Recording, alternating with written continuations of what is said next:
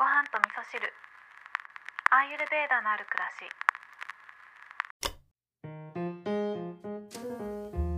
し。こんにちは、土井京子です、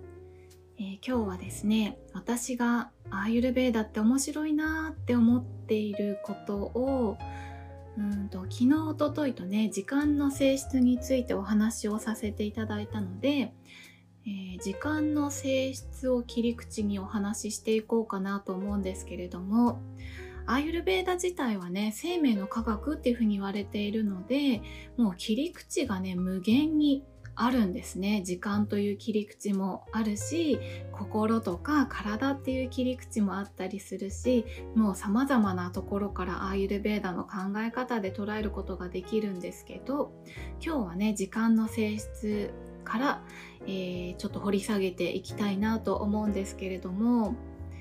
えーそもそも時間というと、えー古代ではね時間を観測するために天体を観測していましたよね。で、えー古代遺跡の中には日時計なんていうのもあったりして、えーお日様の動きを観測することによってて時間というものを視覚的に捉えるということができるようになりましたよね。で現代ではどうかというと、まあ、その時間の法則というのをインプットした端末が私たちにね時間を教えてくれるようになったっていうことがあって、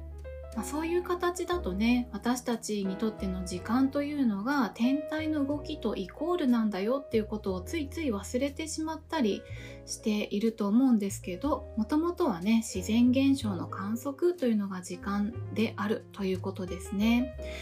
でアーユルベーダでは人間も自然界の一部だというふうに考えられているのでもともとね時間というのは自然現象だというところを考えれば時間の性質が私たちに影響を与えるっていうのは当然のことだというふうにも考えられると思うんですね。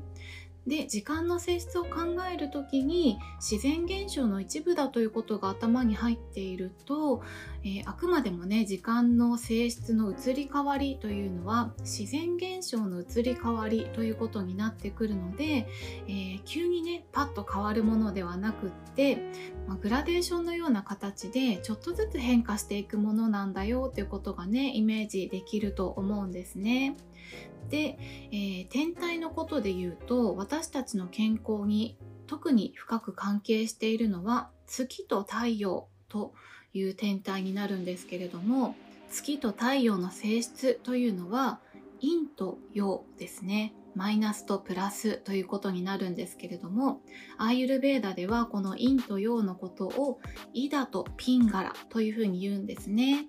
でお月様というのはイダ陰性ですね。陰性というのは女性性マイナス、えー性質的には受け取るというようなイメージがあると思います。で太陽というのはピンガラピンガラは陽の性質で男性性プラス与えるというようなイメージですね。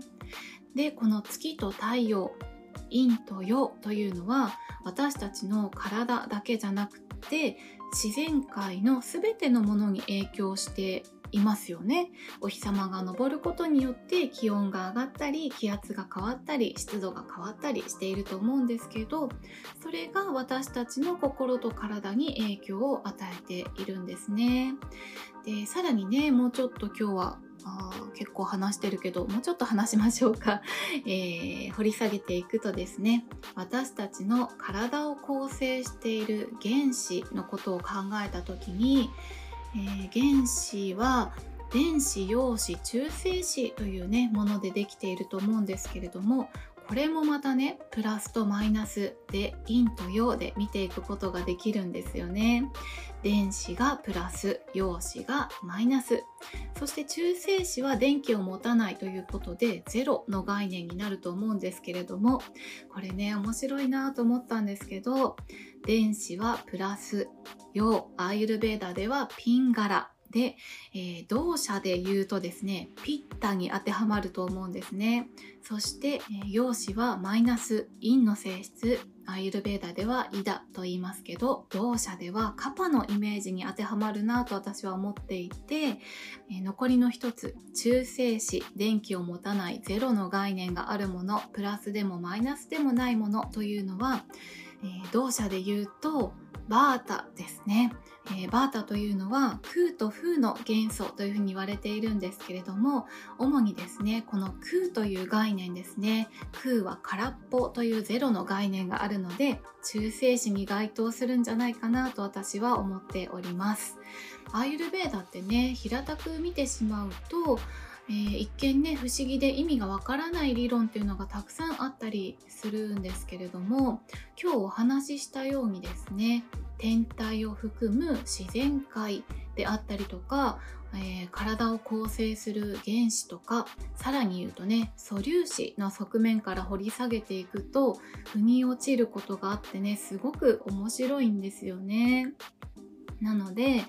えー、今後ですねこの不思議なアーユルベーダの理論というのを誰にでも分かるような表現で解説してくれるのは天文学と物理学がたどり着くところなんじゃないかなと思ってね楽しみにしています。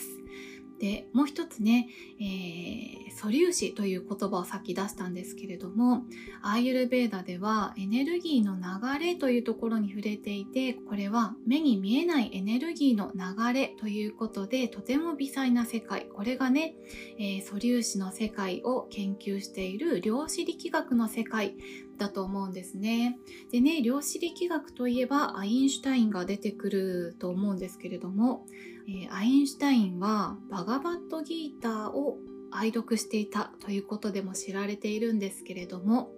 バガバットギーターといえばですねバガバットギーターの著者というのはビヤーサという方なんですけれどもビヤーサといえばですねアイルベーダの大元であるベーダを後世に伝えるために分かりやすくまとめてくれた方なんですね。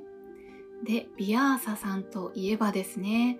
私が勉強しているジョーティッシュインド先生術の生みの親と言われているブリハト・パラーシャラさんの息子。ですね。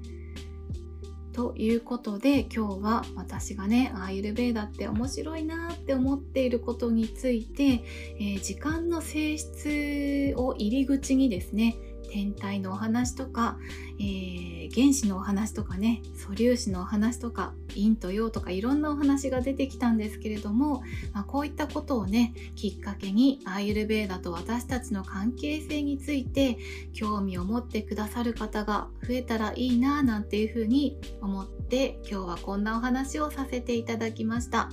今日も聞いていただきましてありがとうございます。